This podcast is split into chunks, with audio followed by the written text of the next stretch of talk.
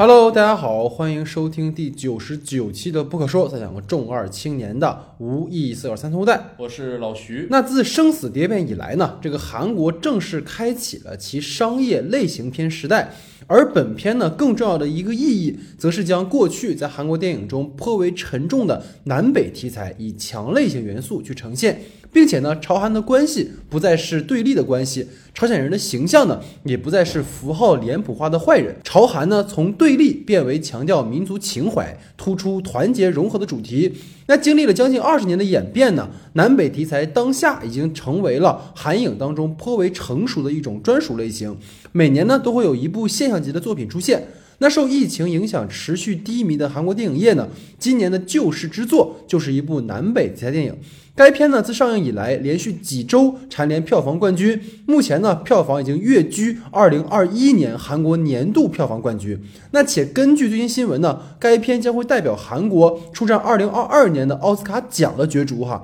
这就是今天我们要一起讨论的《摩加迪沙》。惯例呢，还是先来介绍影片的基本信息哈。《摩加迪先生》的导演呢是柳生晚，他曾凭借《老手》获得第五十二届百想艺术大赏电影类最佳导演奖。本片呢是其继《柏林》之后第二次制作南北题材电影。那本片的编剧有两位哈，除了导演柳生晚之外呢，曾凭借《暗杀》提名第五十二届韩国电影大钟奖最佳剧本的李基哲也参与了本片的编剧工作。本片的摄影呢是崔永环，他曾凭借《国际市场》获得第五十二届韩国电影大钟奖最佳摄影奖。主演方面呢，饰演韩国驻索马里大使的韩信胜的是金允石，他曾凭借《黄海》提名第四十八届韩国电影大钟奖，凭借《一九八七》获得第三十九届韩国电影青龙奖最佳男主角。第五十四届百想艺术大赏电影类最佳男主角，饰演韩方将参赞的是赵寅成，他曾凭借《王者》提名第三十八届韩国电影青龙奖最佳男主角；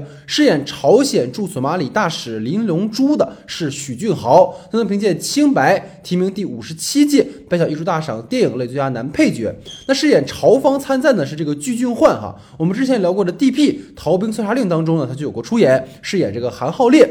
摩加迪沙的故事呢，是根据前韩国驻索马里大使姜信胜的真实经历改编而成，讲述了在索马里内战中被孤立的朝韩大使馆的公务人员在生死存亡之际携手逃出升天的故事。那节目开始之前呢，还是希望大家能多多关注我们的微信公众号 S D 的光影不污。那即将来到的第一百期不可说呢，为了回馈大家的支持啊，会策划搞点事情啊。另外承诺给大家的重磅嘉宾的采访，也在紧锣密鼓的筹备中，大家可以持续关注。那公众号的具体名称呢，请看节目下方的简介。那想要加入我们听众群的朋友呢，可以在公众号的后台留言，我们会拉您入群。另外呢，如果各位方便的话哈，可以帮忙在专辑哈，就是我们这个专辑的评分啊，帮忙标个五星啊，啊帮助我们能够冲上热搜榜哈，就是对我们最大的支持。希望大家不要吝啬啊，五分刷起来。那下面进入到我们正式的讨论环节。好，那今天我们的第一组话题呢，是由老徐提出的，老徐你请。好的，首先呢，我觉得在整个影片的结尾处，就这个南北双方面临分别之时的这一组镜头，其实还有他们其实是因为意识形态所导致的一种冲突，导致他们没有办法互相告别。就在这样的背景下，我认为两个饰演这个南北朝鲜代表的演员都贡献了年度级的表演。即使我们是血缘上的这种一家人，即使我们经历了这样的一个生死劫难，但是还没有冲破意识形态的枷锁。嗯，就关于这个结尾处的整个表演和调度，真想问问你的看法。嗯，大家发现老徐开始注意表演了，因为因为我觉得很动容，确实。对对，就即使是一个背影，都能看出来那种感觉的。对，其实我觉得可以对比一下本片和特工的结尾嘛，就是我们说特工，其实他俩在年代上也有很多关联性。这个我们后面还会记述，就是特工的最后一个镜头是朝韩的两个代表走向彼此。对。然后摩加迪沙呢，其实也很有意思，就是你看似那个最后那个镜头，就是冲着我们这边韩大使的那个镜头，是他们冲着相反的方向走去了。但其实如果你们发现那个地平线的话，他们是在一条地平线上的，所以就是心其实已经连在一起了。我觉得这个是导演有意的设计，就是双方看似很严肃的神情，实际上是对于对方的一种保护嘛。对对。我觉得纵使有着这种意识形态的枷锁，但他们的心里已经把那个芥蒂卸下来了，就成为了像你刚才提到的一家人，就是共同经历过风雨的同胞。这个其实我在结尾很强烈能感受到的。那其实关于老徐这个，我觉得有三场戏，就有三个细节，我要跟大家分享。就第一个是双方下飞机之后，然后小朋友的眼睛被遮住了。嗯就这个遮眼睛的动作，其实大家如果翻看影片的前半段，就影片的中段，就是朝方进入到韩大使馆的时候出现过一次。嗯当时是朝鲜的孩子看到了1988年韩国奥运会的那个小老虎那个吉祥物。然后被家长捂住了眼睛，就是当年朝鲜就是本来是想跟韩国共一起办奥运会的，但是韩国跟他说呢，不行，我只能分你两个小项目。然后结果当时朝鲜就火了嘛，然后还造了一个恐怖袭击啊，我听说当时，所以就是国际名声很糟糕。这样的话，就是在朝鲜内部其实也不愿意去提奥运会的事情。就是你看韩国奥运会相关的信息，其实家长们堵住孩子的眼睛这个行为是有很强烈的意识形态。灌输下的一种本能，就是因为在那个时候，他们并不认为朝韩是一家人，就是韩国的奥运会是我们要抵制的，孩子是不能看的。而在影片的结尾的时候，家长堵住孩子的眼睛，其实是为了保护对方，为了能够让彼此都顺利的离开这里，回到家乡。等于说，刚才我说经历了这一路的旅程之后，双方都把他的芥蒂卸下来了，破除了对于彼此秉持的那种符号性的印象，包括这种敌对的想法，就是我们本来其实就是一家人。我觉得这个动作前后的表意的区别。能够很强烈的感受到导演的这方面的一个表意吧。然后第二个就是在朝韩大使上车前的一个停顿嘛。这个当时我看完电影就跟老徐说，就是那个朝大使是停在公车的上车口，然后韩大使是跟他的参赞四目相对。其实这里是个非常好的对应关系。我觉得老徐应该也会提到，就是他们初次相遇的时候是在那个索马里政府的那个军邸，就军宅的那个前厅。然后当时是朝方的那个太参赞还没死。所以当时你看，发现他们是四人的对立关系，而经历了这一切之后，那个太参赞是为了保全车上的人的安危，命丧他乡，而他们彼此之间其实放下了那种基于身份的尔虞我诈，就是真实的以我来跟对方交心。所以其实你看，他们在最后是很希望能够跟对方好好告个别的，但这个其实是一个时代的悲剧。就我非常喜欢，就是朝大使在车前停顿的那个背影，我觉得那是个非常克制的表达，尤其是对对。大家如果看就是柳承晚导演之前的作品的话，其实很多东西给的很直，他不会有这种镜头去呈现。这个镜头很像谁，你知道吧？很像李沧东，就很像《密阳》里面那种感觉。所以我觉得导演给的这个背影，其实是给观众了很大的想象的空间。而这里面其实，如果你仔细思考，也挺悲伤的，因为韩大使这个时候还能跟自己的参赞四目相对，去分担这种酸楚，但朝大使只能一个人去面对这一切。这是一个，然后最后一个就是第三个，其实就跟我一开始说的很像，就是说结尾那个韩大使的那个镜头里面，后朝后景后景的时候，朝方的车是越来越远的，但两个人是在一条线上的。其实在这之前还有两个镜头，就是朝韩大使上车后的无言，导演给了一个一组两个人对着坐的镜头，就是形成了一种跨空间的对话，就是虽然两个人没法好好告别，但能够守护对方安全上车回到祖国。我觉得这可能就是一个最好的告别了。我觉得这个两个人跨。空间的对视镜头其实是道尽了这一路的一切的，我觉得是令我很动容的一个事儿。对啊，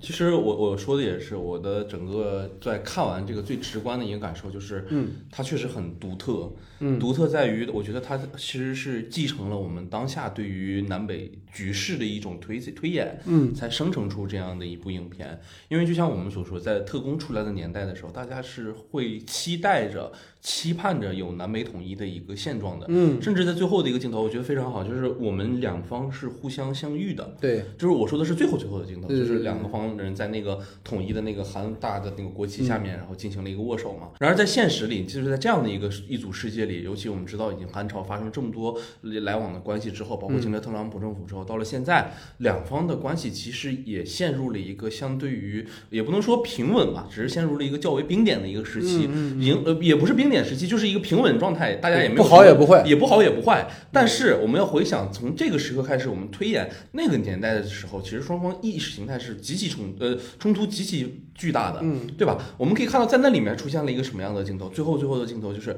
两个车分道扬镳了，走向自己的驶向自己的方向了。嗯，当然我能理解，它空间和镜头其实是一直保持不动的。但是两方人走了之后，其实剩余的那个空地也好，或者所在的那个地方也好，它其实也能代表着是有共同的故乡，或者是你们有共同的故土。对，但是没办法的是，你们这个时候是相分开的，嗯，但是在特工里的时候是相走、相相面面对相迎的，对，我就觉得都是被有我们当下的一些能够接收到的局势信息也好啊，这些东西所能影响的。然后关于影片中我们说最后一场戏，我为什么觉得那么那么冲动，那么那么让我觉得冲击，就是因为我觉得最后的那一个停的镜头非常好，因为其实，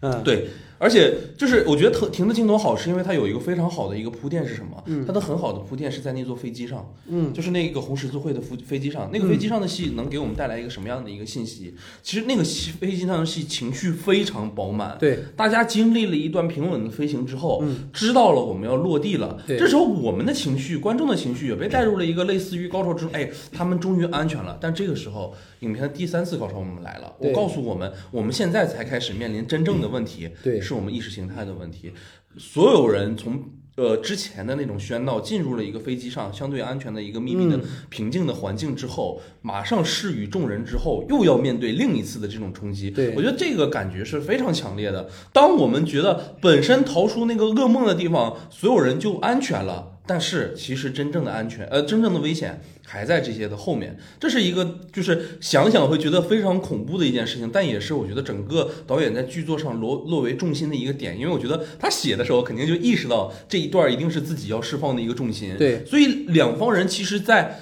飞机上的时候，韩朝两方就说好了，该就是该做告别的，我们在这把告别好好的做好。对下了飞机之后，我们就互相不认识了。然后包括韩方的人也说，我们尽量保持一个一前一后的关系，我们也不要一起走。嗯其实这都是说我们在给那个结尾的那个停顿戏的一个铺垫。嗯，所有为什么呢？因为之前所有的情绪里，我们都一直在觉得，哎呀，两个人其实经历了这么多，因为他没有给台词，嗯，也没有给任何对话，是的对，一直用镜头去表现那种张力，我们会一直陷入哦。带我们回忆他们两个在这一次生死旅途中，对发生了什么样的一个故事，对产生了怎么样的一个温情。嗯，但是最重要的一点是我们一直很期待他们能不能回头看一眼瞅一眼，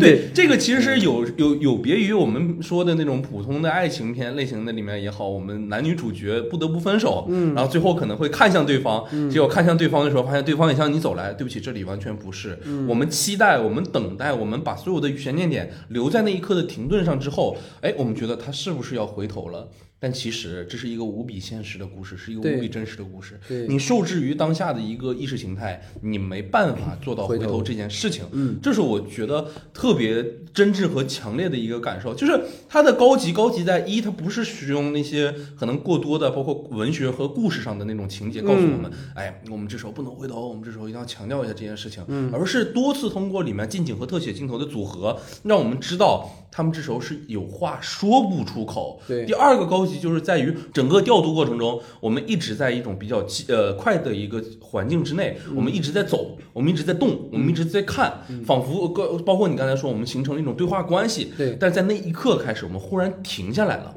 这个的停是能把中间的节奏完全断下来的一种方式，嗯也能让你想到。停不意味着我要回头，停意味着我回不了头。嗯这是我对于这一段戏非常有感触的一点嘛。而且就是你知道，我觉得最好就在于说他没有插一些没有寓意的煽情镜头，对对，就是很克制。克制，嗯，就是我觉得可能到延伸讨论我也会聊，就是我在看柏林的时候，因为又我又回看了一遍嘛，因为柏林其实跟他都属于是在他国发生的关于我们的南北的故事，所以这个是柳生晚跟其他导演不太一样的地方，因为其他导演都会很直接去讲嘛，就是比如说像早年间你说共同共同警备警备区啊，或者说是生死蝶变什么的，他这个就是他竟然会把这故事搬到一个跟好像朝韩没关系的地方，嗯。但其实柏林也很有意思，因为它是德国嘛，对，所以这个也是它也是在发生在一个其实直接对应到我们说可能光州事变的那个时候的一个时代，所以。我看到最后的时候，我会有很强烈的感觉，就是说他没有很刻意的去做一种煽情，或者是去把这个哎一定要把氛围铺到那种特别壮烈的那种感觉，嗯。其实就是淡淡的。对，但其实你说它是一种反处理，就是不是我不想回，而是我回不了。我觉得你这个这个总结非常的好，就是这个可能是我也感受到很深的一个地方。对我其实还有一点觉得啊，就是我我我们其实最多的目的也好，或者是南北现在题材，大家所有电影人很想努力做的一件事情，其实是想消除那个对立的关系。对但是我觉得他在里面展示的是对立依旧存在，对但是他给了我们对立的一种方向和一种途径，这是一个非常好的事情。嗯就是其实他他从头到尾一直在出现多种多样的那种对立关系。对你包括政府军与那种反抗者他们之间的对立关系，朝鲜和韩国这种就我们不说了，这种对立关系，嗯还有一种我觉得可能是生与死的对立，就你刚才提到的那个太参赞的那个那个事情，对对其实也是这样的一个状态，他们无时不刻都在经历这样的一个生死过程，就不同的意识形态总想实现一方的这种胜利，对和一方这种失败，对这种胜和负之间也是一种对立关系，从而抹去他们之间可能我们说的那种意识形态上的不同，那种内在的不一致和矛盾的那种状态，从而使自己获得那种历史上的那种话语权，然后处于一个完美的一个神话的一个造神的一个状态。但是我觉得这里面其实时时刻刻都在试图给我们去破除这种对立关系，这是让我觉得特别惊喜的一件事儿。对，嗯嗯嗯嗯，好的，那么我的第二个话题呢，就是关于整个非洲动荡事件的设计，其实有非常多有趣的地方，嗯，包括我们说里面那个持枪的孩童，包括我们说那个被警察打死的那个韩方大使馆的那个司机，嗯，这些事情虽然发生在过非洲，但无疑也是经历过光州事变的这些韩国国民的一个共同记忆，嗯，就是导演其实在呈现这场政变带来的社会各个阶层的影响上面，其实都有很多处设计，想听听你的看法。你看上去很有意思。反正我们现在聊的也不是咱们的事儿，然后这但东亚叙事就啊，对对，集体回忆，哎，对，对，就是你知道，如果现在我们在聊一九八七，可能就聊不了。对对对，对，咱这聊的是索马里的事情啊，就哎，哎，对，没问题。就是我觉得第一个啊、就是持枪的孩童，其实是我本片很想讨论的一个部分。嗯然后当时跟老徐看完之后，我就说这个点，因为它中间有一段是几个孩子端着枪，然后嘴里发出那种突突突突突声音和主人公打趣嘛。就是这个地方，我觉得我看我们这边的孩子其实以为对方跟自己玩然后都佯装中枪倒下。其实这是我觉得全片在表达对于战争反思的里面，就是颇为入木三分的一点。因为在孩子的世界里面，其实他们不知道什么是杀戮，嗯他们不知道什么是战争夺权，就杀人对他们来讲就是一场游戏而已。嗯但这个游戏却无比的真实而残酷，而这个游戏会夺走他人的生命。其实让我想起了一个什么，就是最近热映的《零零七无暇父子》的那个导演，就凯瑞·福永，他之前拍摄过一个电影叫《无尽之兽》，他讲述的是一个非洲的娃娃兵啊，就是阿古，然后参与了反政府武装的故事。它里面有一场戏我印象特别深，就是。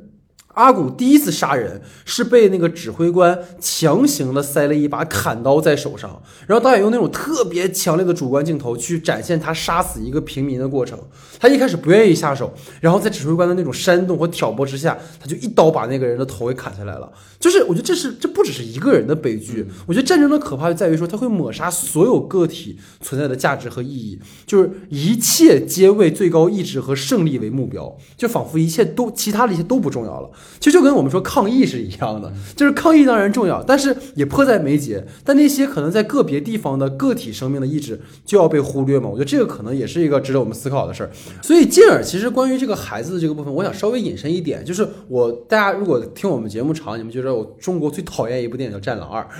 你知道？就当时老徐看完也其实也提到了哈，就是我本来以为他会在话题讨论这件事儿，我又不知道他们会不会聊。就是我为什么说我不选《战狼二》这个很重要的一点，就是他在呈现战争的时候，他没有对生命本身的一种敬畏和反思，就他用更多的篇幅去呈现冷锋作为一个个人英雄的那种、那种、那种牛逼啊，那种、那种大男子主义，但他从来没有展现就是那些个体生命在这样的战场之中，他们的消亡会代表什么。我觉得这一点上，其实在这个片子里面是有非常强烈的呈现的，就特别是在孩子这个部分哈。然后就是关于被警察打死的这个司机哈，其实老徐他看完之后有个点是他跟我分享的啊，就是关于司机死后被拖走的那个段落，这你可以自己说啊。好好就是我其实比较在意的是他倒在大使馆门口，然后被韩方救了的那个情节，就在你这个情节之前，就是无论他的立场是什么，你无论你是叛军还是平民，但在生命面前，众生皆是平等的。我觉得这其实是也是在后面就是给朝方来了做铺垫嘛，就是生命面前什么主义、什么意识形态全他妈不重要，但问题就是。在我们今天这个时代，似乎生命本身、个体的声音是成为了最容易被忽略的，取而代之的是各种的主张、立场、主义、政治正确，就是个体完全被群体裹挟，而生命被大局观圈定。我说句题外话，这也是最近我看了很多新闻啊，但我觉得我一直没有契机跟大家去想这个事儿，就是你你看到发生在我们国家西南的某地的那个真实在发生的事情，我们真的能感受到这一点的重要性，就是要顾大局观，所以个体的生命就可以完全忽视嘛？就我觉得这可能有点借题发挥了，但是是我看完这个部分很强烈的一个感受吧。所以可能先听听老徐吧，这个地方你肯定有很多想说的啊，听听你怎么讲。对对对其实首先啊，就我是不是很厚道？呃，太厚道了。你提那个时候，我我已经握拳了，你知道吗？对对，就是我首先还是我觉得这里面设计的一个最主要的一个点啊，就是那个孩童之间的枪战这个问题。嗯嗯你刚才也给了一个非常好的一个分析的一个方向。但我其实个人的一些解读方向是，我觉得它其实是相当于从小这群孩子都被植入了这样的一个观念。这个事情是非常可怕的，也跟你刚才对应那个那个续作上是一样的，嗯就是一个人，哪怕他是成年人也好，孩子也好，最可怕的就是他被植入了这个观念，对对他认为这个东西是正确的，是对的哪怕我不开枪，但是我知道我哒哒哒哒哒喊这个的时候，你就会怕，你就会倒地。对，那说明这个东西已经在他们脑子里根深蒂固，形成了这样的一个印象，这是非常恐怖的一件事儿。正常来讲，孩子是什么？孩子其实是一个国家的未来，一个民族的未来。我们都都这么说过，就是敌人其实也是一个国家的公民，嗯而警察呢是权力的一个代表者。那这些被击倒在地的这些朝韩的小孩儿，就他们装的那个小孩儿，他们其实就会代表着就是这些就是。朝韩所经历的这些，我们之前的过去也好，我们能够得到的一些东西也好，就是他们其实倒地了，但是他们也意味着他们接受了这样的一套价值观和这样一套理论。我觉得这是一个很很很恐怖的一件事情。嗯然后其实我个人而言，我非常想提的那个点，就是我们在说待会儿说那个打，就是光州事变影响下来，我们对于这些呃事情的一个反思。对我我先想从刘刘春晚导演他很喜欢的一个方向，就是他为什么要把这些呃南北题材的事儿放到一个国外的语境下说？嗯他为什么不会在自己的三八线上说？为什么不会在坡州说？为什么不会像工程戒备区一样，我们就在军事分界区应该不是国内不能拍吧？啊，那当然啊，韩国应该不是因为这样啊 啊，挺恶心人啊。啊，对对，不，但是我我是觉得他很有意义的一点，就是他在试图从别的国家的身上去寻找一种共性，对这点是非常重要的。对就像我刚才所说，就是他们的未来其实就是我们的过去。嗯我们仔细去想一下，当索马里发生了政变之后，其实就会分成两派，对一个是政府军，一个是反政府军对。如果政府军和反政府军处于一种自然发发发展上的状态下的话，两方的军事实力就一直无限的内耗，打打打打打，打到最后的时候，你自然会把这一个领土一分为二。对，这其实就是韩朝经历过的一件事情，他很痛心，他也在适时的去捕捉这个世界上发生过这些事儿的一些人、一些事件，我们是在此之中是求寻找一种突破。我觉得这是非常重要的一件事，也是他寄予厚望的一件事情。而在发生火拼之前，一定会有一件事情发生，就是政治形态上的不同，政治意识上的不同。嗯，政治意识上，就尤其是在我们当下的，就是我们说全球呃共共此两热啊，就在九十年代的时候吧，这个这个这个事情发生的时候，其实也发生过种种多样性的这种悲剧。对，但我觉得这里给了一个非常非常，我觉得可以算是我今年看过韩影最牛逼的一个镜头，嗯就是那个司机在被呃非洲政府军的呃索马里政府军的人击毙了之后，迅速来了一批人，嗯，把他的尸体撤走走了，嗯把地上洗干净。嗯第二天，意识形态之下的众多宣传单落在了这样的一条街上，嗯完成了一个年轻的个体从生到死。到面对他的死，只是一个洗地动作的一个开始，再到一个意识形态的一个铺满。对，我觉得这就是我们能够看到啊，这是一个完整的一个一一个关于政治事变之后的一个演化的一个过程。对掌权者一定会用他自己的一个方式完成这个意识形态的宣扬。对而这里给了一个非常牛逼的动作，就是我撒传单在上面，而且那个镜头它放在那儿，它固定了，它一动没动一。个一个大，它就是一个大俯视的一个镜头，嗯然后里面直接有一个日夜的转换了之后，一片传单撒在上面。就这个镜头，我真的觉得它不只是可能我们说对于呃光州事变来讲，我们有共同记忆的人，经历过那些学运的人，他们会觉得很痛苦、很难过，我们这些学生们遭到了这些，而是对于全球状态下我们在那个时候遭遇的所有状态，给出了一个答案。其实所有的事情，所有的你你们那些呃冷战下的意识冲突，都会经历这样的一个事情，这是非常非常难过的一个一个地方。而且我其实觉得啊，就是在这里面很有就是衍生出来，我觉得很重要的一件事情就是，这里面其实外交战成了一个背景。就你你想一想，我们刚开始的时候，这个朝韩就是一直想获得更多的那个话语权，对，谁能拉拢互过来相？争那个索马里政府对索马里政府的这个这个关照支，持票，嗯，对，然后最后呢，他这个内战它又成为了一个背景，他瞬间这个支持票这件事就不重要了。对，它一下变成了两方的内战，两方内战也导致什么？两个人在里面就流失散飘离，就是我们也没有办法找到我们到底应该去找谁搭上线儿。我找了人搭上线儿，他本来跟我关系很好的，你妈说干我就干我了，这对屌枪就开始杀我，对吧？然后朝韩关系到现在为止也成为了背景，最后的情感焦点汇聚在哪儿？其实我觉得汇聚在的是这两个人们，两个群体的人们，他们其实是个体带水的人们，这是个体，这是非常重要的一件事情。嗯而且我我特别，我觉得这个片子很好的一件事情，就是他甚至选择作为今年冲奥的一部影片嘛。我觉得有一个非常好的道理，它是具有普世价值观的。就像你刚才所说，无论你是谁，只要你是一条生命，我都救，嗯，对吧？无论我救司机也好，对应下来，其实也是在那个大门口发生的，就是一群我跟我意识形态违背的这些群体，你们朝鲜的外交官们也到了我的门口，那我也救，我全都救，我都可以去救，这是形成了一种普世价值观上的一种认可。我觉得这一件事情是在他去冲奥冲奥的时候会。被就是会成为他非常大亮点的一件事情，嗯，就是大家都在去完成自己的个人表达的时候，忽然来了这样一个部具有普世价值观或者这样意义的一个片子，其实是非常有趣的。对这这样的片子一直出现在哪儿？其实一直是在好莱坞电影里面的。对的，对的，它是韩影，其实就我们一直可能我们去骂这种普世价值观，就说哎呀老白左了，但是这回你不能说老黄左了。对，老黄左了，对。没有，其实你知道这个镜头，你让我想到啥？就是说关于这个部分，就是一九一七里面，嗯，其实也有这样一场戏，嗯，就一九一七里面那个英国小伙子，然后看到那个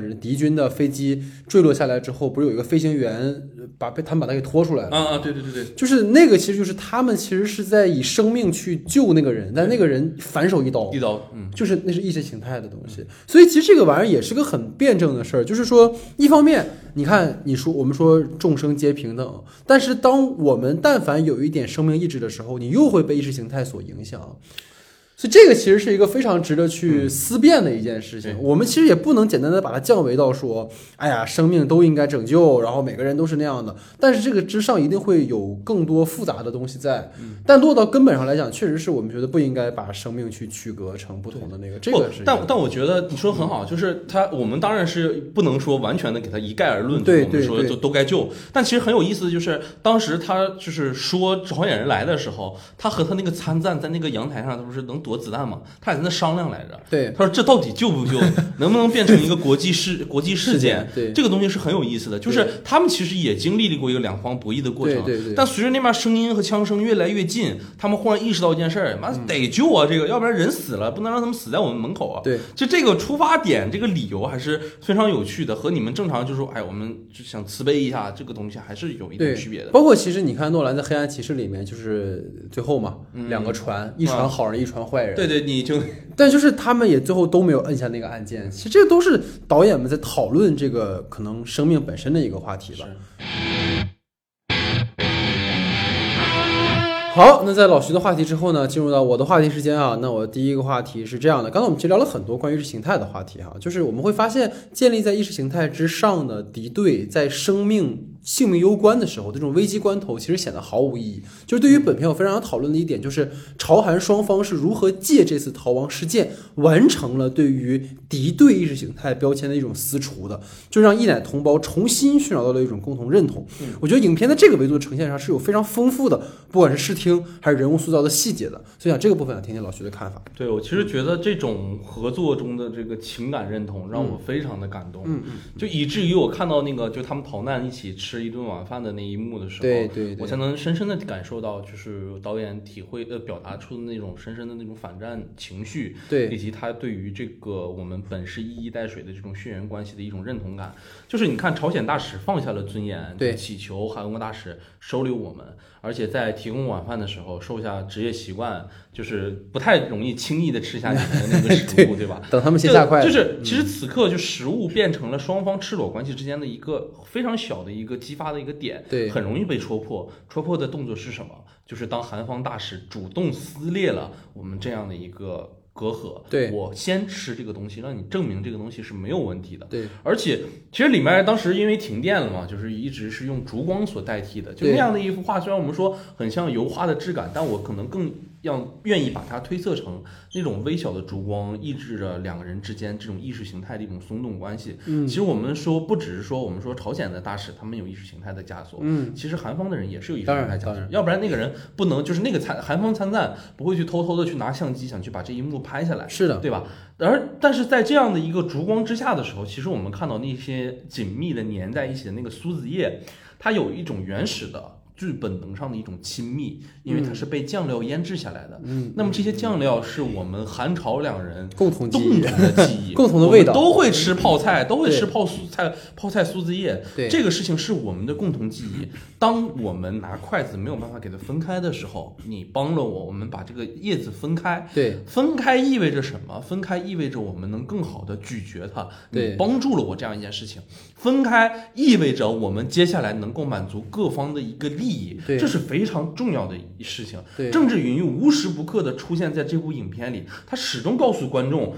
阅读文本一定要去看它不止表面的那些话语，其实它深层次之下埋给了我们非常非常多的一个信息。对，然后我觉得有一个非常有张力的部分吧，就是在于韩朝双方他们那种互相试探但又互相隔绝的那个氛围，就是是什么呢？其实就是在刚开始的那种外外交就是对抗的环节里的时候，嗯就是那个连英语都说不好的那个韩国外交官，嗯他努力的和那些非洲的官员们去努力的保持友好，但是却对着那种我们是一样的语言，嗯，我们甚至是也就是有同样的这种出身的人，我们保持浓浓的敌意。嗯就他和那两个参赞和大使，他们在那个总统府前面会晤的时候，你可以看到他们两个之间就是剑拔弩张的关系。对包括在那个埃及大使馆的时候，他们在底下，然后就看着他们跟着那个人就走了进去。就是时时刻刻大家都在想到这样一件事情：我们是处于意识形态两端的人，我们虽然说着一样的语言，但我们是敌人。这件事情非常可怕。嗯，然后而且就是我想跟你说，在在前面的时候，你出现过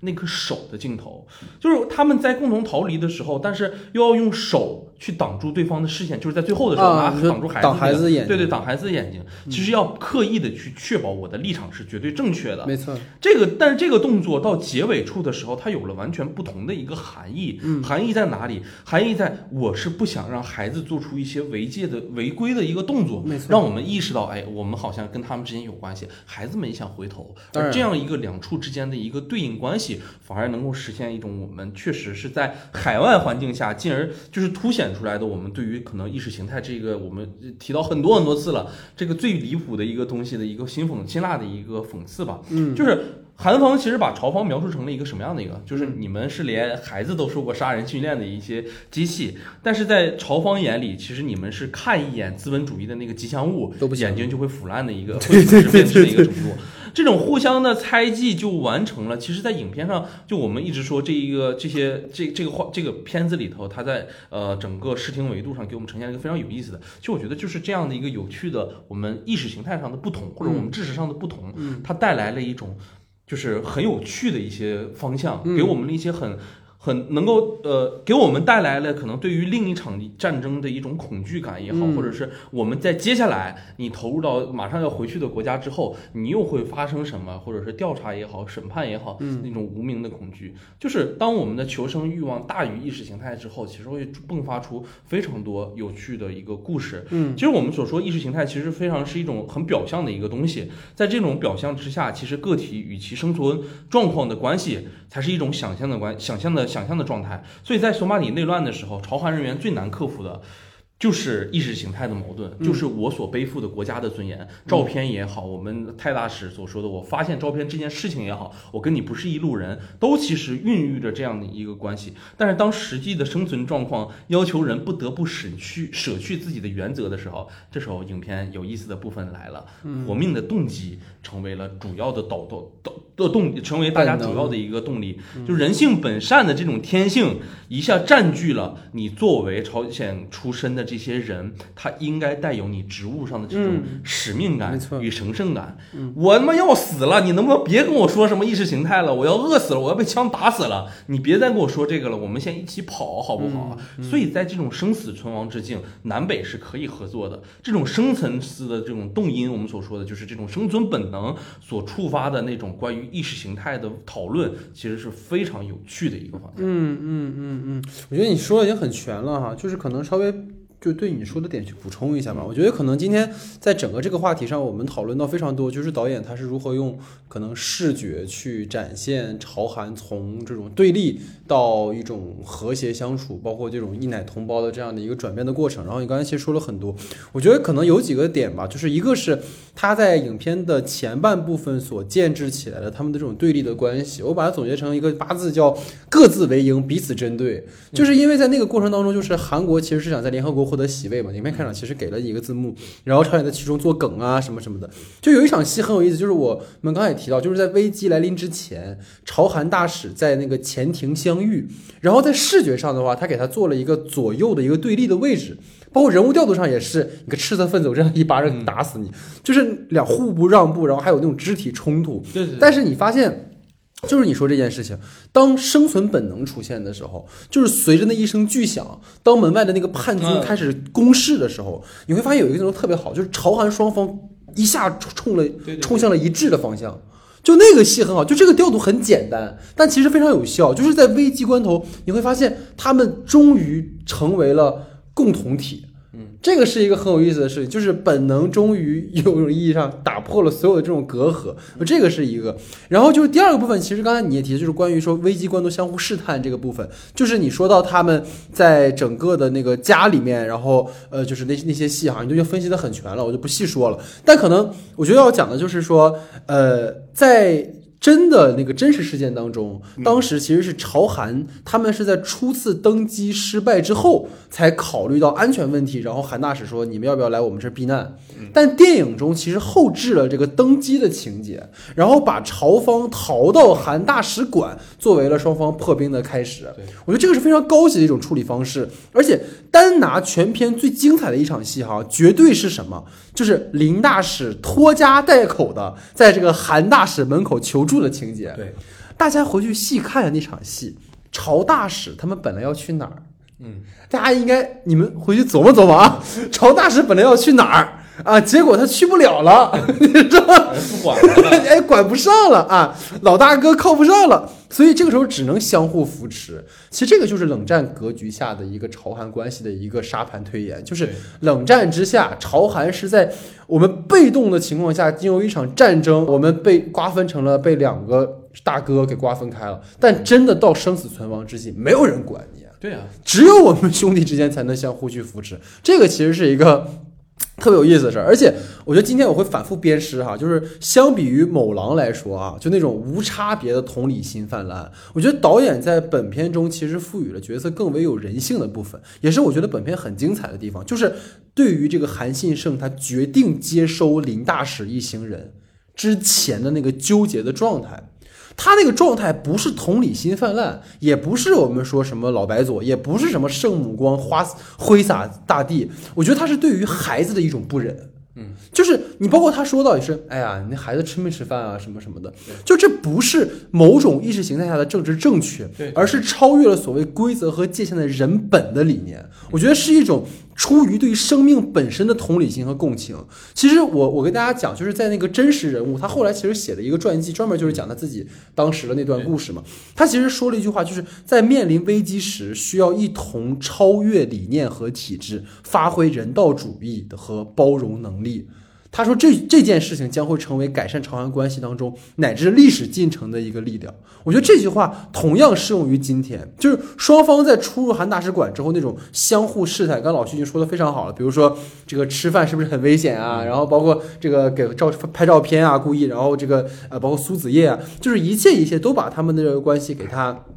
逐渐的给它解开了，然后包括我们说，我最后一个诀就是携携手并进，生死之交。就这个也是在我们刚才其实，在老徐的话题里已经聊到了非常非常的多的啊，就是他们整个已经是在最后成为一家人的情况下，然后又不得不去可能面对一个分别，这我们刚才分析过了。所以整个可能我觉得导演在视听语言上是非常丰富的去呈现这一两组人的一个变化的。其实我还有一个想跟你聊，就是这个也是其实我对老徐这次很不满意的一点。嗯啊，就是我本来以为他真的会有一个某狼的一个话题的比较，你知道，可惜他没有。就是我觉得哈，什么叫文化自信啊？嗯，我觉得文化自信就是你敢于把你们在过去的历史当中一些不堪的东西，敢于展现给大家去看。嗯，因为如果大家去注意到的话，就是大家看到摩加迪沙这个故事是没有被载入到韩国的历史当中的，是一段被掩埋的历史故事，而是在近些这两年，韩政府才会把这件事情公布出来，然后找导演去拍了这个故事。但人家敢于去面对那个在当年来讲非常敏感的一个话题，一个九十年代初的这样的一个一个事情，他愿意跟你们去讨论，而且他是一个。他是一个在现在看来都觉得可能在他国会觉得很可笑的事情。你们明明是一个国家、一个地方的人，怎么就最后被分成这样了？但人家就敢于去面对这个东西，他们敢于去直视过去，而我们，我觉得只会去在今天，当我们的去世落实到一个他国的一个。呃，就是一个一个背景的时候，他们只是要去展现我国的这种国力强厚，嗯，我们的这种英雄主义，我们对于这个我们华侨的这种援助，但他没有去展现真正坐实到我们可能更加私密的、更加需要就文化反思的部分。就我觉得，真正的文化自信是不回避我们国家的那些。可能存在的一些不好的地方，这个我觉得不是说崇洋媚外啊，但我觉得韩国在这一点确实做的蛮好的，所以我也蛮好奇老徐是怎么看。哎，就非得把我往这个话题上引啊，我是努力避开，哎就不行，试图求生，但是就一定要让我进去。其实我觉得就是它里面很跟。呃，《某狼二》有一个非常大的区别，就是它是没有一个超人般的英雄人物的，没有一个个人主义的一个词。对，它注重他注重的是什么？他注重的是人道主义，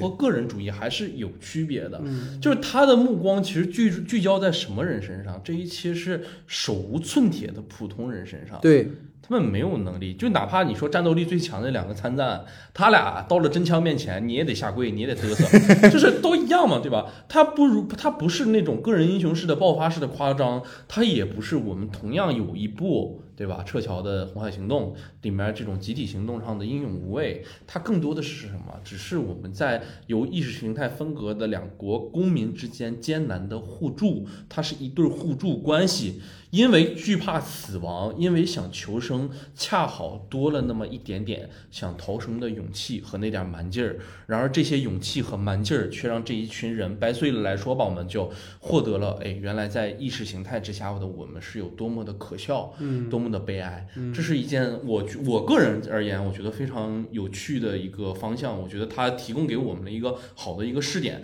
但是我其实觉得，就是刚才你也说了嘛，就是我们把整个故事掰碎而言的话，其实里面能够给我们一个视角，就是我们所谓的在那个时代信奉的那些共同体精神也好，或者我们阵营精神也好，其实非常。就是脆弱的东西，甚至可以说是一戳就破的东西。嗯，但是我们觉得在这里能够看到的，就是导演其实对于这个东西的反思程度还是依旧在的。为什么？因为同样的是韩国的老大哥，美国也没管他。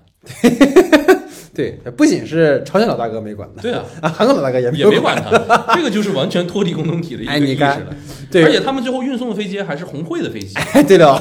而且还不是是另一个国家的，对，又没有什么关系。对啊，而且其实我我还想再稍微补充一点，就是我们会发现，在我们今天就是中国的这种放在他国的叙事，只有两种方向，一种方向是彰显我国国威，拯救他们；第二种方向就是我们国内拍不了的东西才能放到国外去，唐探。对，唐探、误杀都是在我们的环境当中不能发生的事情，所以你不得不放到国外去。唐探被很多人质疑，就是说，哎，这些事儿你放到哪儿不都一样吗？是，就是放在国内不行，不行。对，所以这个也是一个很有意思的事情。包括就是很多我们现在知道的很多行业内的一些片子，现在上不了，都是因为即使你放到国外，你过于黑暗还是不行，还是不行。对，所以你就会发现，就是对比，什么叫自信，什么叫自卑，什么叫反思。啊，我觉得这可能够多了，我很怕某泛播客平台又把我们给下，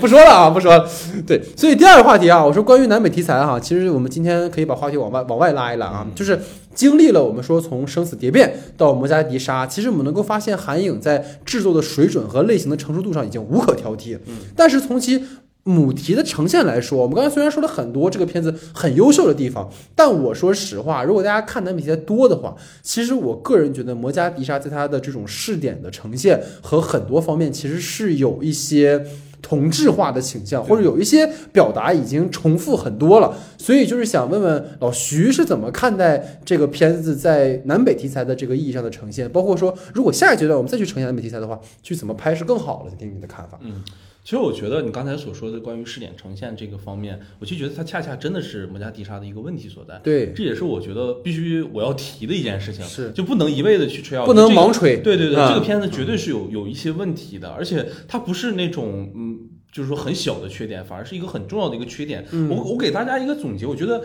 他这样一个很超强的、超能能量非常巨大的一个故事框架之下，嗯导演他其实是在刻意的去疏忽这种人物和排演的这种细节。就是你们之间所有的人成立一个扁平号、较为符号化的一个人，你们仔细想一下这件事情我们包括我们今天关于人物的讨论的时候，最后都没有说这个人他是个人谁怎么样？对，他是一个意识形态的一个代表。对这种扁平号的人，但他反而能够更代表的是每一个朝方或者是韩方的人，在那种尴尬的处境里，在那种绝望的处境里，无法假装我们的经历是不存在的。对而所有的这些经历的叠加和累积，到了最后一场迸发出来的那种感情极深的戏的时候，他才有了那么一份意义。嗯它的所有可能我们所说的这种编排，都是在为了最后那一刻。那对一刻让你想的是什么？不是说大使大使之间，也不是说平民平民之间，嗯而是我们两个国家之间。这是他想去编排的一个方向。这是我觉得，呃。不太好的一个点吧，或者是嗯我可能对于我来说，我自己的口味不不仅限于此，嗯，对，就是我觉得其实当下我们从呃可能更早一点第五帝国时期的那些可能就是军军统状态啊，尤其是那个呃金呃。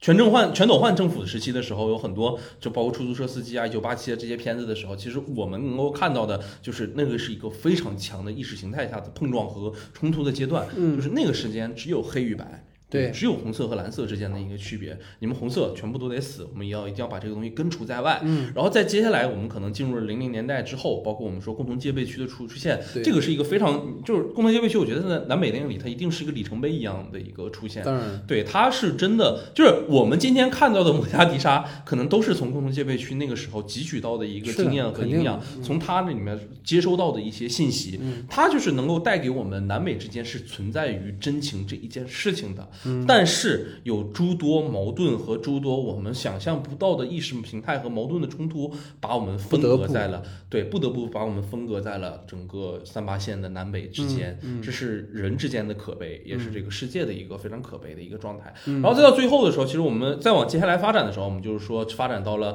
整个南北就是一个新阶段。我们所说的特工电影来了，特工来了，能够给我们展现的是我们对于南北统一这件事情，虽然是很期待，但是它其实是有一个方向的。我们怎么去形成一个统一的一个概念？然后再到前一阵的时候，其实就是那种很夸张的那些电影的时候了。对，那些电影什么 PMC 啊这些的就不用提了，就是嗯一些都是灾难型的。因为我觉得他他其实，呃但我很能理解他们想做的一件事情，他们是试图在南北题材里套用类型的影子。没错，就是能科幻，对，它是能跳脱出我们对于正常的这些南北题材电影的一个理解，嗯不是南北题材上来了就是呃统治啊、特工啊、间谍啊这些元素，嗯我们试图在里头加入一些别的元素。当然，白头山那个尴尬的特效，我们就暂时不提了。啊，是是。是然后其实到了这部我们这部摩加迪沙的片子来言，我们其实，在优点部分也给它了非常多的一个展现，或者是它的一个特点的一个形成的一个方向。但我其实说一点我自己个人很。推崇的一个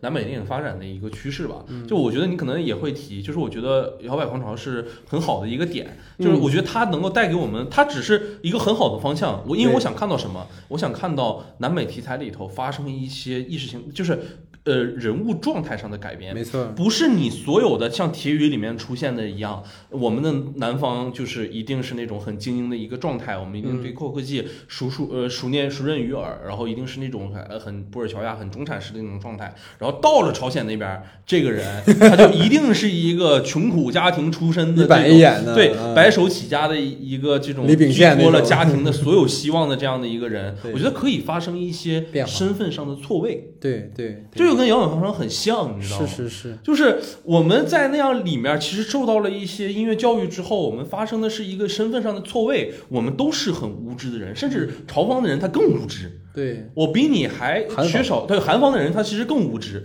我比你更缺少那些生产资料，我比你更想知道这些东西的原理是什么。嗯如果能产生这样的一个错位的话，我觉得非常有意思。但反而啊，很有意思，电视剧给他拍出来了啊，就《爱的迫降》，啊你知道吗？啊，对对对，我知道，对吧？这个片子其实就挺挺搞的，他他其实就完成了就就这样的一个。反过来了。对他把这一折给他折过来了，那样的一个韩，但是这个剧本身的通俗性我们不说啊，就是我希望的是我们的电影可以完成一个对于固有认知的一个突破，是。然后当然了，最希望的还就是把这个科幻类型的融合也好，这些东西你做的像一个东西，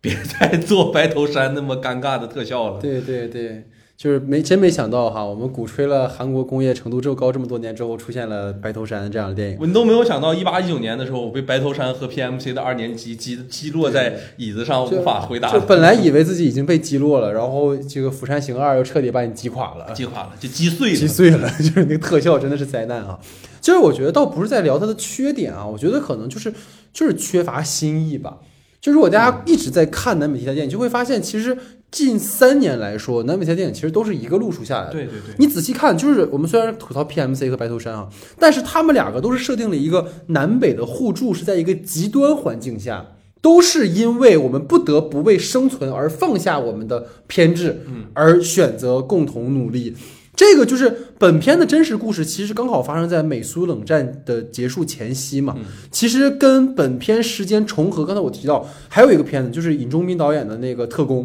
就是我们著名的那个黑金星事件，那个也是在八十年代末下台的全斗焕和九十年代初上台的金大中那个转折点的地方。其实本片在其表达上承载的可以更多，啊因为。我为什么说不满意？就是因为本片其实是在经过了八十年代韩国的这种反对军事独裁的民主化革命之后，反映在韩国军官上应该会有更多的一些变化。尤其是各位可以发现，他们离开的时间恰好就是一九八七年，是韩国民主化运动的最高峰时期。那对于他们会不会有什么冲击？这个其实是我完全没有在这个片子里看到的。他似乎是生活在一个平行世界里面。包括如果大家注意到的话，那个韩方大使的家里是有放全斗焕照片的。对，就是你这些细节是不是都应该给到我们一些这个时代在演变对于韩方的这些人的影响？我一会儿在延伸话题会讨论柏林的话题啊，就是一个领导人的覆灭对于一个国家的这些官员和平民意味着什么？对，就放在我们的一九七六年，当毛主席去世的时候，你对于全国人民意味着什么？你这是一个很，我不是说对比全斗焕和毛主席啊，我就是说那个意思，就是他其实对于一个国家来讲，应该会有很大的一个震动和涟漪的效果，但是他没有把这个事情做出来，就类似于像。你刚才提到了出租车司机、一九八七这种直面军统时期的作品，或者是反映南北题材的，像特工啊或者蒙加迪沙，其实他们都在各自的这个维度做到了一种极致。我其实想跟你今天讨论更多的是对于这一类电影是不是可能有更多的这种呈现的维度。你就其实我觉得啊，就刚才你导演其实有意而为之嘛，就是他的这个反索马里这个政权，其实就是我们的广州事变的那个事件。不过你会发现，索马里叛军呢是直接上炮弹。啊，韩国学生呢靠的是游行示威啊，所以这个结果就迥然不同啊。其实就跟九十年代的时候金大中已经上台了，所以重点自然应该落在就是南北关系如何进展上。但我觉得这个时代可以探索更多的表达性，比如说，就我觉得哈，电影当然改变不了这个世界，但是我想跟大家提到的一个核心是，我们是不是可能去有更多的平民视角。我们从你刚才说共同警备区非常好，它开启了一个这样的时代。但我们会发现，除了像欢迎来到东莫村，东莫村其实都不是。东莫村里大部分的人他都是有身份的有，身份的人都是美军、朝方、韩方，就各种各样的身份而。且他的故事本身其实有点架架空是架空了一个意味在，就是我们有没有可能去展现更多的平民视角下的这样的一个故事？嗯，去完成一种更普世的去标签。我们刚才提到的关于摩加迪沙里所有的事儿，都是发生在两国大使和参赞身上的。那些女性、呃儿童，其实是一个失语的状态。对对对，他们完全处在一个被支配、被选择、被决定命运的一个过程，是被拯救者。他们没有各自他们真实的这个表态和他们的转变，你只能看到一个非常符号化的，就是这就是我跟你讲，老徐就是话术。往好听了讲，那个遮眼睛，我们说它是一个带有强烈对比意味的一个一个行为；往坏了讲，就是你会发现这些孩子们全是工具人。对。所有的女性，包括你说那个苏子叶的镜头，好不好？是好，但是这个镜头也没有任何的铺垫。上一秒我们还在那说，哎我操，朝鲜这帮人都他妈是有特训过的。嗯，下一秒觉得，哎，我可以把苏子叶给你夹一下。嗯就这个其实是没有任何的转变的。我觉得，就是你很你很过分啊！就你提的，就是我跟老徐都非常喜欢，因为当年很遗憾哈，还没有开始做不可说，就是我们一九年的时候那摇摆狂潮那个电影，值得掌声，我觉得对，值得掌声。就是他的那个叙述主体不是间谍，也不是特工，就是鲜活的普通人。我觉得。之所以我们会为那帮踏着踢踏舞的普通人感动，就是因为他们摆脱了立场、意识形态的标签的束缚，他们仅仅是因为音乐走到了一起，因为文化和艺术走到了一起。我觉得就是又回到可能好早之前我们提到说，之前反派影评提到过一件事情，就是艺术是能够破除国界的这种局限的。对，所以就是我觉得可能《摇摆狂潮》里面也在讲这样一件事情。然后像如比如说像特工啊、摩加迪沙呀，他们都属于什么？属于是把历史故事在尊重历史的前提下去搬演过来。然后像 PMC 啊，或者是白头山啊，包括铁雨二。这种啊，包括铁雨也是啊，就是那种幻想和虚构性质的这种南北题材，我觉得其实完全没有必要去追求奇观。像 PMC 和白头山，尤其白头山，就一定要做那种特别大的特效，去对就是那种商业诉求。我觉得你不如落地一点。你就像说呈呈现，就是普通人他们在这样的一个遭遇会是什么样子的？因为我觉得韩国人用奇观讲故事的作品可以有太多种类了，僵尸片也可以，灾难片也可以。上节上上节课，上次片子老徐讲到那个就是那个什么胜利号，它也可以，对吧？但是对于这一代观众，其实，在南北题材上，我觉得更需要的是普通人的论述。对，我觉得各位这十年来讲，韩影当中在这一类电影里做的最好的。我觉得是罗洪真的《黄海》，嗯，黄海就是一个普通人，一个朝鲜人，然后对吧？就是这样一个故事，所以我觉得这个可能是未来在下一阶段，如果再有南北天电影，我们可以往这个方向去做，可能是更好的。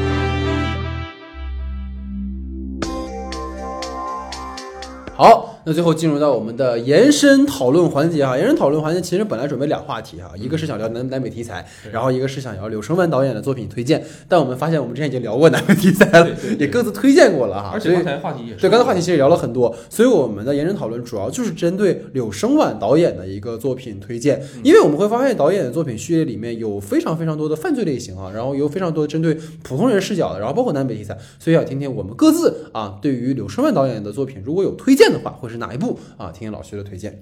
我的话其实就无可推荐了，就是无可推荐，就是不推荐。好，那我来给大家推荐一下，没有没有什么就没有什么悬念了，就毋庸置疑。嗯，就是我觉得老手哈，这个我片子老手，我推荐他一个最大的理由就是我这是真的第一次见到刘亚仁表演。我私道还是在这个片子之后看的啊，啊，我是真的就是由这个片子之后才知道雅人是一个知道这么可怕的一个演员，对这么有魅力的演。其实，但是我跟你说，就是在韩国本就是他们自己的讨论里头，关于刘亚仁的里面，他们会觉得老手是很套路化的一种表演形式，嗯，就会有很大的非议了。其实对于刘亚仁这个形象，但可能对于刚看老手的我来说，我会对于一个平民警察掀翻恶少富二代这个故事特别的感兴趣。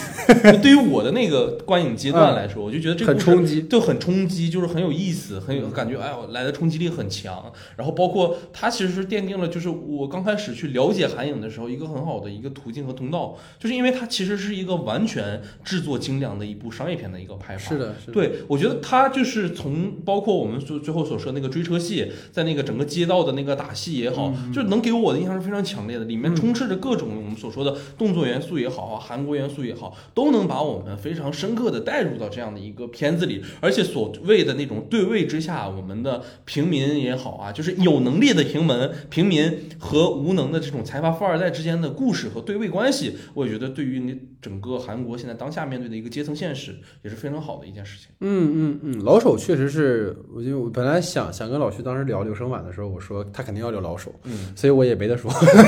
但确实，我觉得不仅是一个这种套路化的故事吧，我觉得这就是其实我大家看柳生晚导演的作品序列里面的话，他之前拍了一个叫《不良交易》。他其实早期拍了非常多这种普通人视角下的这种贫富基于贫富的一些故事，而老手其实是做到了一个极致嘛。尤其是你看老手里面，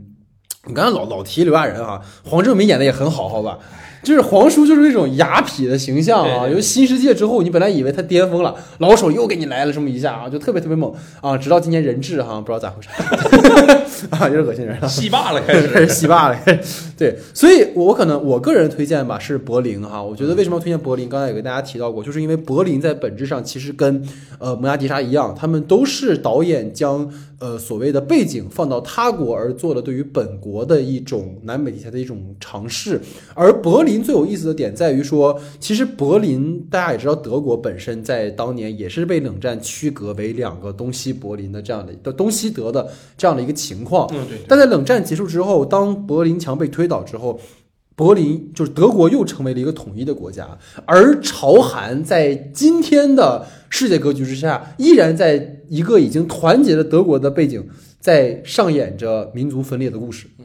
这个我觉得一定是导演的一个非常。反讽的事情，就是在柏林的背景下发生的一个朝韩的一个这样的一个故事，而我们在过去明明我们是在同一个时期被分割成了两个不同的地方，嗯但人家今天已经走向团结统一，而我们今天仍然是一个分裂的状态，所以这是我第一个点想跟大家分享的一个很有意思的事情。然后你吃饱了是吧？就是在某一然后对，然后第二个话题啊，其实第二个点我跟大家讲的就是说，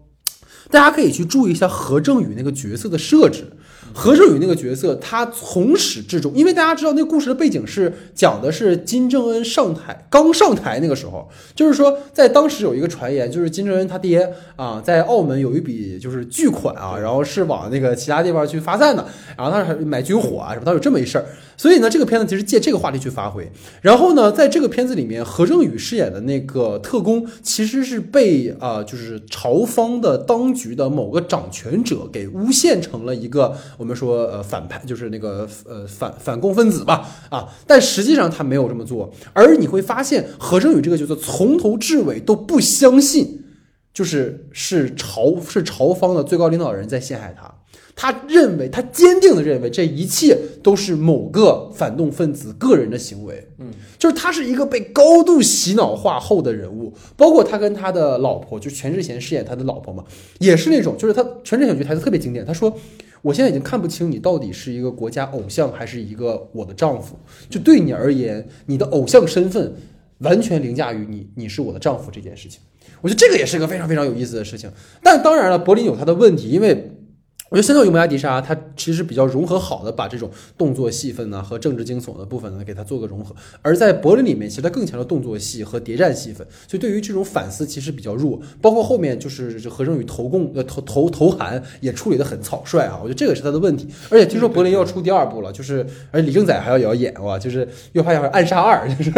其实是这样，他和很多韩国的演艺界巨星都合作。是是是是是他，在那个军舰岛的时候也有，其实对对，军舰岛也是嘛，还有而且军舰岛和那个柏林的尾巴问题非常像啊是吗？就是很乱那块儿处理的，啊，就感觉他前面的所有的铺垫到最后都是草草草草了，事，就靠了一些奇观的那些打斗啊就是包啊、括战争啊。摩加迪沙的概念也一样，但摩加迪沙这个概概念它执行透了，对所以说它前面符号一些，它到最后的时候也落得很好感得到那个冲击。对但可能就是我们所说柏林也好，或者是军舰岛，其实真的是这个很对大问题。对对他把朝鲜族和管理朝鲜族的那些韩国人们做了一个分分化，对但是那个符号到最后没有很强烈。对，而且其实还会有一种非常符号化的角色。对对对对对柏林里面也有那种就是非常符号化的一个朝鲜来的反派角色啊就其实这就是一个我觉得，但但我觉得如果从这么去比较来讲，其实蒙亚迪莎已经是他的很好的进步了。嗯，他做的已经非常非常好。所以总而言之哈，今天我们聊了这部其实是在二零二二年会冲奥的韩影《蒙亚迪莎》，然后也是就是老徐一直强烈要求想做的一期节目嘛，就是韩吹，就是每年一定要来一部啊。我们之后也会再做两部这个日日本电影是吧？对，所以。我觉得可能大家看完《蒙亚迪莎》之后，我觉得最强烈的感觉就是我们今天聊到那一点，就是到底什么是最重要的？其实是我们讲，无论是你是人本主义也好，还是什么，就是生命面前，我们到底应不应该把意识形态置于之前？其实老徐刚才讲到一个点，我稍微在最后做一个小发散，就是老徐刚才提到的，在影片中段那个韩方的司机被拖走之后撒下来的传单，在九十年代那个东西叫传单，在今天这个时代，那叫互联网。我们会发现，在互联网上的很多很多的消息，大家如果去注意到的话，前两天有一些热搜的新闻，当那些新闻出来之后，那些相关人会在网上就直接消失掉。这个事儿就跟我们讲当年蒙亚迪莎里发生的故事是一样的。当然了，这故事是发生在就我刚才给大家讲的这个什么互联网的这些乱象是美国的事儿啊，是他国的事情，跟我们没有关系啊，是吧？但大家一定要注意，就是这是一个一个个体随时会被抹掉存在的一个时代。我给大家讲一个笑话，就是有一个就是琼瑶的电视剧，叫《情深深雨蒙蒙》啊。那个剧里呢有一个二字演员啊，他是这个影片的大主演。然后当那个大主演出事儿之后呢，我们会悄然发现，在豆瓣的条目里，这个人的名字不见了。更可怕的就是，在这个海报当中，他把那个海报换成两个男主的海报。就是你过到二十年之后，我们的孩子看到这部电影、看过这部剧的时候是，哦，它是一部男童电影啊，男童剧集。这是一个个体可以被随时抹除掉的时代，无论你犯的是大事儿、小事儿，无论你犯的是道德感情问题，还是真的涉及到一些法律问题，你都会被完全抹除掉的一个时代。但是我们到底应该怎么看待呢？这个可能是我经由今天我们的话题，简单给大家做一个延伸，可能也没有什么明确的想跟大家表意的地方，但我觉得这是一个需要我们每个人都更加去思考个体价值的时代，而不是当我们被主义笼罩的时候，我们就可以把个体忽略不计。所以这个是关于我们整个啊第九十九期节目的这样的一个讨论，所以即将到了一百期了啊，非常感谢大家一起来的支持哈，然后也在影片就是今天开始之前跟大家说了哈，希望大家能够帮忙在这个评价里面帮忙点个五星哈，因为这个对于我们之后的发展很重要，是吧？大家如果还想听到我们的节目是吧，就是帮个忙啊，所以这是我们整个这期节目的一个内容啊，感谢大家的收听，感谢大家的时间，我们就下期节目见。